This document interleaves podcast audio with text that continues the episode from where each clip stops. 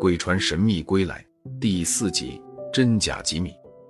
就在罗尼忙着揭穿吉米的真面目时，拉杜里突然来告诉他，吉米最近脾气很是暴躁。罗尼去见吉米，吉米眼睛发红，正气呼呼地摔东西。一见罗尼，立即大叫：“你们快放我出去！我没有犯罪，你们无权羁押我。”罗尼劝他冷静一下，很快就会放他了。可吉米却大吼：“你们老说很快，可我来这里已经一个月零九天十一个小时三十分钟了，我受够了。”罗尼点着头，沉默地走了出去。突然问拉杜里：“你知道吉米被关在这里多久了吗？”拉杜里一愣：“你问这个干什么？一个月还是两个月？谁能记得那么清楚？”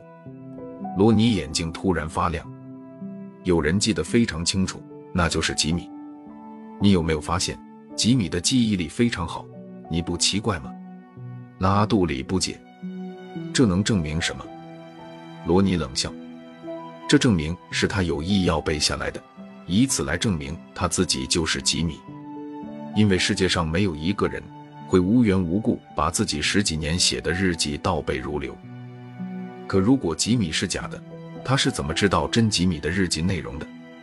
沉默半晌，罗尼和拉杜里异口同声道：“是有人告诉他的，包括吉米随身带的老身份证、旧钞票都是有人给他的。可吉米是假的，他的血型和模样为什么与真吉米一样？莫非让假吉米冒充的人是他的某个亲人？”就在两人不断猜测之际。派去南美的人回来了，他们带来的是一张唱片和一张照片。照片上的人很年轻，但一眼就能认出就是吉米。手下说，他们查清楚了，假吉米真名叫莱菲特，是个失败的乡村歌手。莱菲特一心想出名，曾借钱灌制了一张唱片，没想到最后只卖出了两张。穷困潦倒的他远走他乡，靠给地下歌厅唱歌糊口。两年前他突然失踪，就再没人见过他。当罗尼把莱菲特的唱片支在贾吉米面前时，贾吉米先是惊愕，随后脸色一阵白一阵黄，叫道：“你们这是什么意思？”罗尼说：“吉米先生，不应该叫你莱菲特先生。你现在能告诉我你为什么要冒充吉米吗？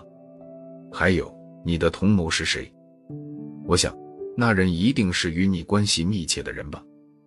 莱菲特开始还百般抵赖，当证据一样样摆在他面前时，他脸色惨白，长叹一声：“不错，我是冒牌吉米，而帮我冒充吉米的人就是吉米本人，而我是吉米的儿子。”罗尼和拉杜里大吃一惊：“什么？